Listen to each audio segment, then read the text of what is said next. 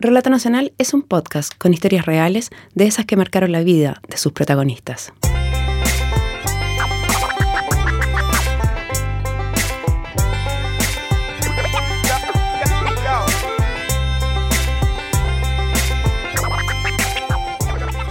La teoría es que uno está a seis personas de cualquier otra persona en el mundo. Eso significa que yo conozco a alguien que conoce a alguien que conoce a Barack Obama. Y ahí eso lo que eso significa es que en el fondo uno está, y lo que yo encuentro interesante de esa teoría es que uno está a 6 grados de separación de la persona más increíble del mundo o del psicópata más terrible del mundo. Hola, soy Nancy Castillo y el capítulo de Relato Nacional de hoy se llama 6 grados de separación. Y a quien acabamos de escuchar, este creyente de la teoría de los 6 grados de separación, es Felipe.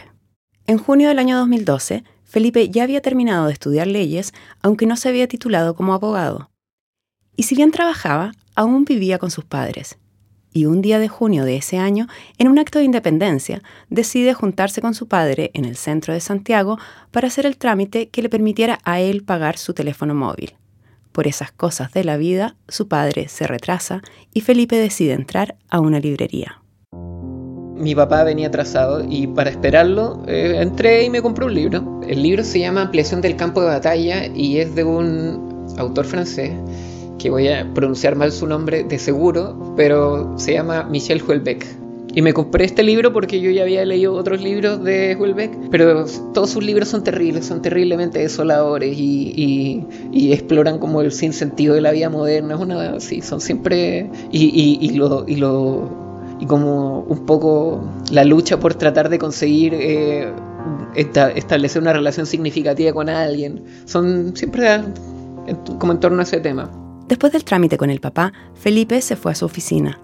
Al salir se encontró con una amiga en un bar y luego se fue a su casa en el metro o tren subterráneo de Santiago.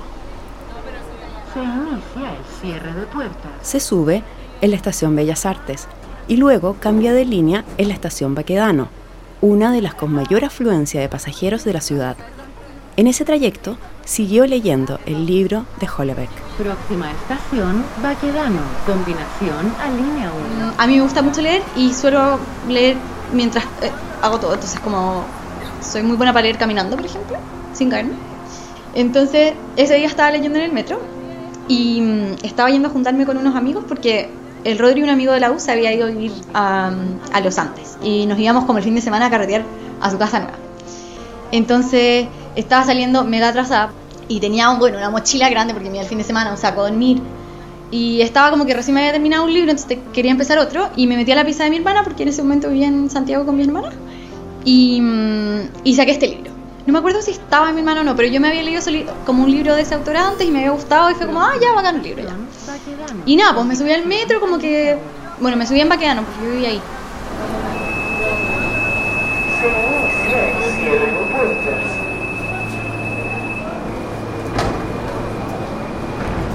Esa es Elisa, quien ese día de junio de 2012 tenía 24 años y ya había terminado de estudiar psicología. Seguro algunos de ustedes ya adivinan cuál libro cogió Elisa del cuarto de su hermana antes de tomar el metro. Sí, Ampliación del campo de batalla de Michel Holbeck. Felipe ya llevaba varias páginas del libro para cuando se baja del tren en la estación Tobalaba para tomar otra conexión.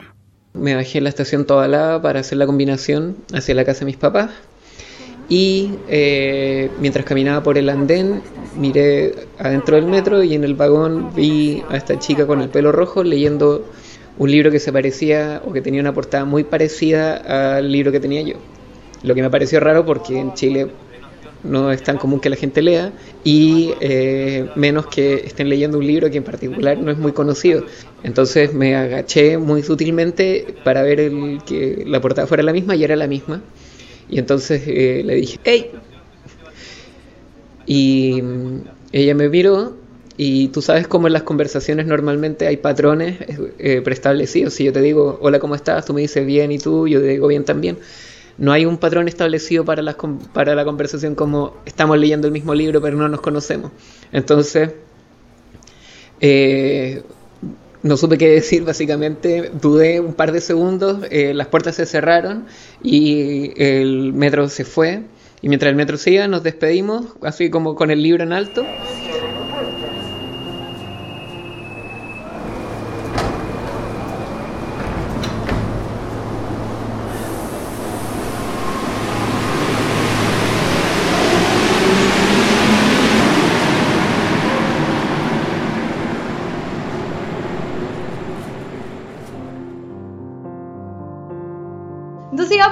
Parada con mi leyendo mi libro.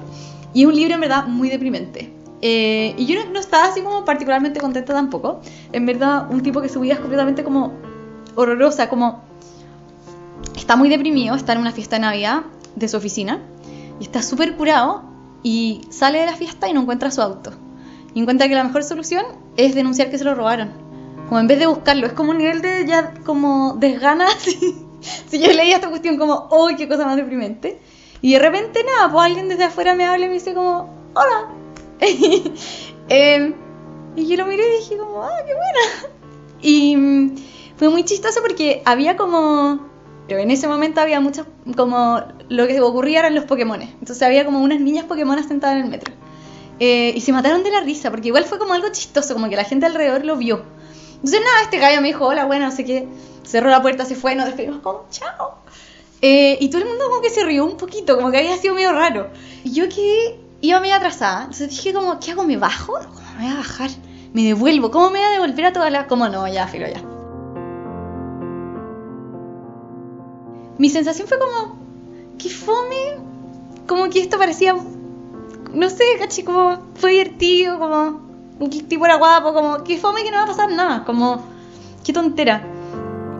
Elisa llegó donde sus amigos, con los que se iría de viaje por el fin de semana, a un lugar donde estaría desconectada de todo, especialmente de su teléfono móvil.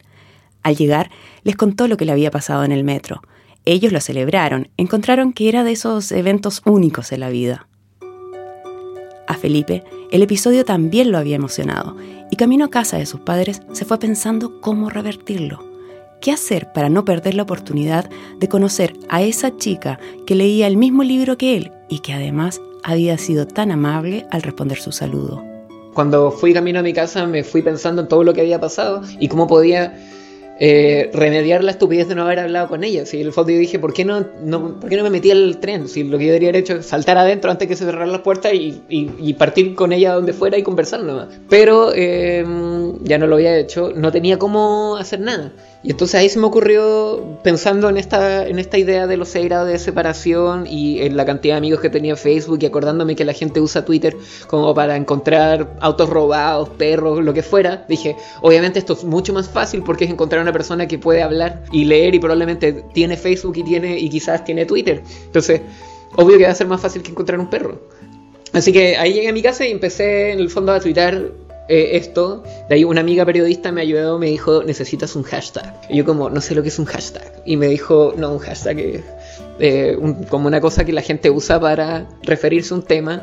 Y entonces eh, ella me propuso el hashtag busco a pelirroja. Hashtag busco a pelirroja. Ah, hay algo que aún no hemos contado en esta historia. Elisa era más que pelirroja. Ella llevaba en ese momento el pelo rojo. Se lo había teñido unos meses antes mientras andaba con una amiga recorriendo Europa. Y bueno, yo nunca me había teñido el pelo antes, como que. Eh, sea, esto era como un, un poco radical. Cuando volví en el fondo a mi casa, como que el que, el que me hubiera vuelto colorina era como todo un tema, como que cualquier cosa que pasara como respecto de ese pelirroja me contaban o me decían, que si yo no sé, igual salen, igual es raro, hay como una cierta obsesión con el pelo rojo en el mundo, entonces hay noticias de repente, por ejemplo, como de qué lugares del mundo hay más pelirrojos, o me acuerdo que alguna vez mi mamá me mandó una que era como que los pelirrojos eran más exitosos económicamente, es una tontera así. Algo de esa obsesión debe ser cierta. Felipe puso el hashtag Busco Pelirroja en Twitter y Facebook y etiquetó a todos sus amigos y también a personalidades públicas como actrices y actores y hasta el entonces presidente de la República, Sebastián Piñera. Felipe recuerda que el mensaje decía algo así como Hoy día en toda la alrededor de las ocho y media encontré a esta chica que estaba leyendo el mismo libro que yo, el libro se llama Plesón del campo de batalla, Michelle Hulbeck eh, tiene el pelo rojo, nos saludamos, las puertas del metro se cerraron y nos despedimos. Si alguno de ustedes tiene una amiga a la que le pasó esto, por favor dígale que la estoy buscando. Ese mismo viernes por la noche comenzó a ver los primeros efectos de su campaña, pues salió con unos amigos y ya tarde, cuando se encontró con amigos de sus amigos, o sea, con personas que él no conocía directamente, le decían, vi tu mensaje, lo retuiteé, ¿por qué estás haciendo esto? Al día siguiente, el sábado, su amiga lo llamó y le preguntó si de verdad quería que la campaña tomara vuelo, pues ella tenía unos contactos en un diario y podría lograr que lo entrevistaran. Felipe no lo pensó mucho y le dijo que bueno. Entonces, lo llamaron del diario Lun y lo entrevistaron. Felipe pensaba que la nota saldría en un lugar perdido del diario. Al día siguiente, el domingo, apareció en la versión online del diario. La historia del joven abogado que buscaba una pelirroja a la que había visto en el metro leyendo el mismo libro que él tuvo muchísimas lecturas o clics en la página web. Eso Felipe no lo sabía, pero algo percibió, pues su campaña por redes sociales alcanzó un pic. Y ya cuando, claro, salió la entrevista el domingo, eh, fue, fue la locura. En realidad nunca pensé que iba a ser así de rápido. Sí, sentí que se me fue de las manos totalmente. Ah, en el sentido de que miles de cosas que yo no pensé que podían pasar pasaron y no es que yo haya pensado que eran imposibles que pasaran, simplemente porque no se me ocurrió, no, no, estaba dentro de como mi horizonte de cosas que podían pasar, eh, como nunca había llevado adelante y no creo que vuelva a llevar adelante una campaña viral por las redes sociales para buscar eh, a alguien que no conozco. Entonces, por ejemplo, hicieron memes sobre mí. Y si bien para ese domingo eran miles y miles de personas las que habían visto el mensaje, Elisa no. Es que ella había estado en el campo y su teléfono móvil se descargó recién en la noche de ese domingo, cuando sus padres habían llegado desde el sur a visitarla, su madre, siempre atenta a las noticias sobre pelirrojas, le comenta lo siguiente. Y mi mamá me dice, uy, mira Elisa, qué divertido, onda, hay una cuestión en Twitter, hashtag busco pelirroja, donde estábamos leyendo el mismo libro, nos saludamos, la puerta se cerró, por favor ayúdame a encontrarla. Y yo como, mamá, esa soy yo. Y todos como, ¿qué? Mi hermana me dice, él esto está en Facebook desde el viernes. Y yo, ¿está en Facebook? ya me mostró la opción de Facebook. Yo me la metí a Facebook, muchos amigos lo habían compartido, como más de una persona. Entonces, si, yo hubiera visto Facebook, probablemente lo hubiera visto el sábado. Pero filo, no lo vi. Y mi mamá entonces lo vi en Twitter, mi papá nos miró como, ¿qué es esto? ¿Qué libro era? Y yo, no, onda, se llama así. Ya buscamos, efectivamente era el libro. Mi papá estaba como, era la incredulidad total.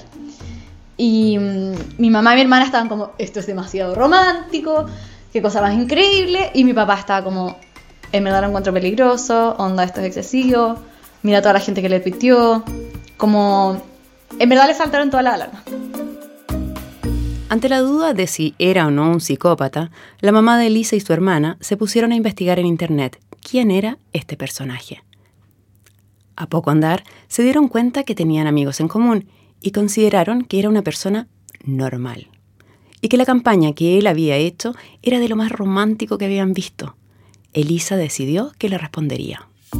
Cuando yo vi lo de Twitter, claro, igual me dio, me dio un poco de nervio la situación, pero lo que, lo que yo pensé al tiro fue como, lo que había pasado en el metro había sido muy bacán. Y yo sí lo había encontrado un poco romántico. Em, y había sido un momento como muy genuino. No había sido como... Porque ya, a ver, como en Chile igual hay un montón de acoso callejero, como a mí me han acosado en la calle, no es bacán. Esto era muy diferente, como que había sido muy un momento como de vuelta, por decir así. Y había sido como, en verdad, súper lindo y yo había quedado un poco con la sensación de que había sido como una oportunidad perdida, algo así. Entonces, cuando apareció toda esta cuestión, a mí como lo encontré muy emocionante y lo encontré como muy divertido además. En ningún momento pensé en no responder. Como que fue como, obvio que sí, qué suerte. Y nada, había un poco de ya, ¿qué le digo? Pero, pero siempre sentí que, dado lo que había pasado, estaba muy bien lo que estaba pasando. Como que había sido súper bonito. Entonces estábamos como en la duda de si escribirle algo del libro.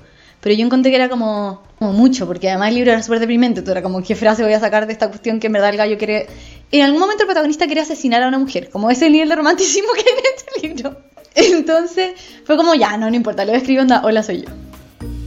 Hola, soy yo. Así de simple. Pero para ese domingo tarde en la noche, Felipe, un poco abrumado por la repercusión de la campaña, prefirió no ver más mensajes. Y le mandé este mensaje, obviamente estábamos todos emocionados viendo el Twitter el mensaje, y no me contestó. Y yo dije, ¿cómo? ¿Es broma? Le tuiteaste a todo Chile y no me contesta su mensaje de Facebook. Imposible hacerse lo interesante ahora, así que ya como... Pero nunca me contestó, entonces nos fuimos a acostar esa noche todos como muy expectantes. ¿Irá a pasar algo? Mira, como mira a cambiar la vida, ¿cómo que? Cuando Felipe despertó a la mañana siguiente, se dio cuenta de que su campaña seguía creciendo sin él poder controlarla.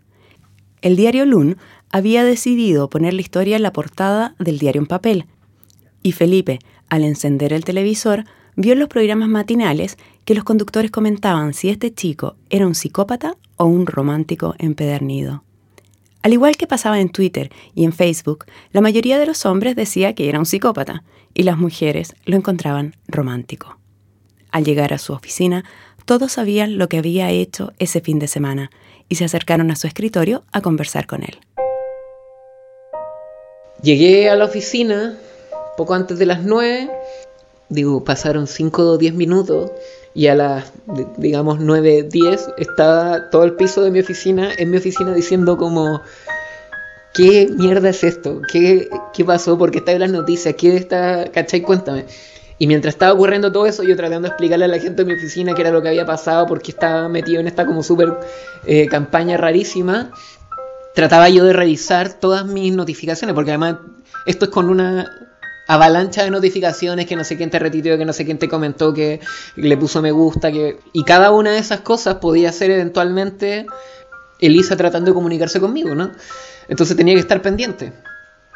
Y veo que tengo un mensaje de Catalina que dice por Twitter que dice eh, yo creo que sé quién es, métete a tu Facebook, te, te dejo un mensaje abro mi Facebook, me, veo que tengo un mensaje, hago clic y dice, hola, soy yo.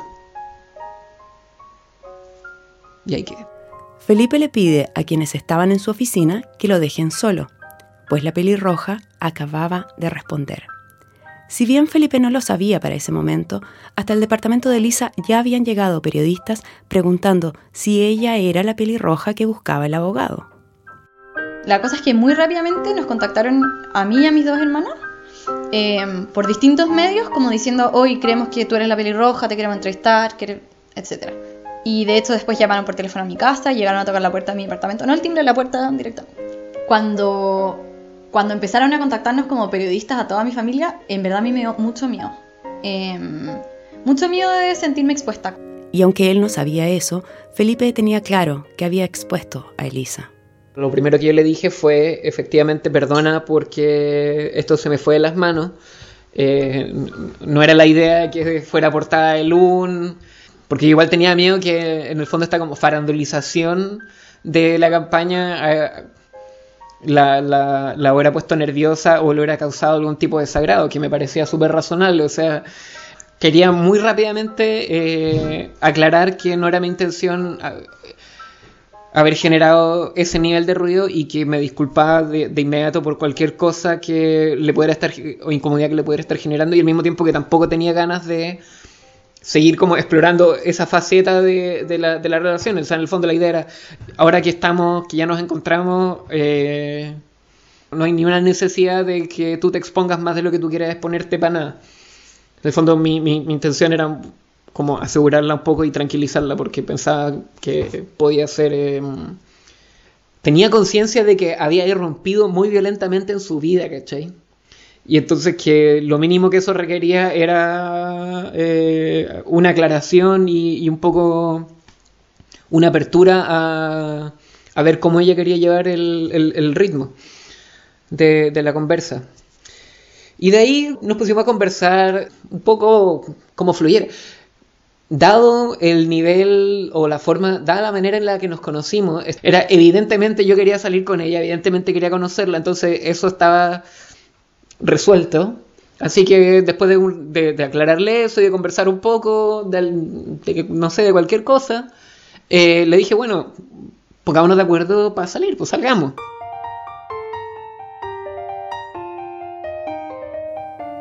Era un lunes. Elisa le dijo que el jueves podía. Se juntaron en una estación de metro y fueron a un bar. Se rieron sobre lo que había pasado, hablaron de música y cuando Felipe la acompañó a su departamento, se fueron cantando por la calle. A las tres semanas comenzaron a pololear, como se dice en Chile, o a ser novios, como se dice en el resto de la región. Dos años y medio después, en enero de 2015, se casaron. Y en las mesas de los invitados pusieron los nombres de las estaciones del metro de Santiago. Elisa nunca quiso dar una entrevista, solo aceptó que el metro contara su historia en un libro. Hoy, Elisa y Felipe viven en Cambridge, Inglaterra, donde nuestro periodista Matías Sánchez los encontró. Todos hemos visto a alguien que nos gusta en la calle o en el metro. Como, obviamente eso me había pasado antes a mí, obviamente le había pasado antes a Felipe. Yo creo que el libro fue como una especie de como ancla. Eh, y no, no lo digo como porque fuera como un libro en sí mismo, pero quizás sí, digamos, pero yo creo que lo hizo muy como de como ser como una casualidad cualquiera a ser una casualidad como significativa. Llevamos tres años y medio de casados y mm, hace casi tres años estamos viviendo en Inglaterra. Estamos los dos estudiando doctorados, así que nos vinimos por un tiempo largo. Y mi pelo es rosado.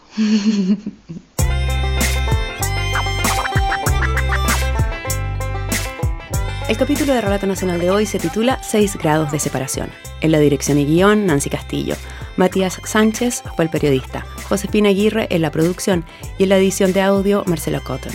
Por la canción Atlantean Twilights, agradecemos a Kevin MacLeod. Por Classic Rose 2, a Vibe Mountain. Good Start, a Jingle Punks. Por Laserdisc, a Chris Zabriskie. Sleeping Sheep, a The Green Orbs. Y Wigs, a Riot y a todos ustedes por escucharnos. Y recuerda, si te gusta nuestro trabajo, síguenos en Facebook, iTunes, Stitcher, SoundCloud o Radio Public. Si quieres escuchar más capítulos de Relato Nacional, ingresa a www.relatonacional.com.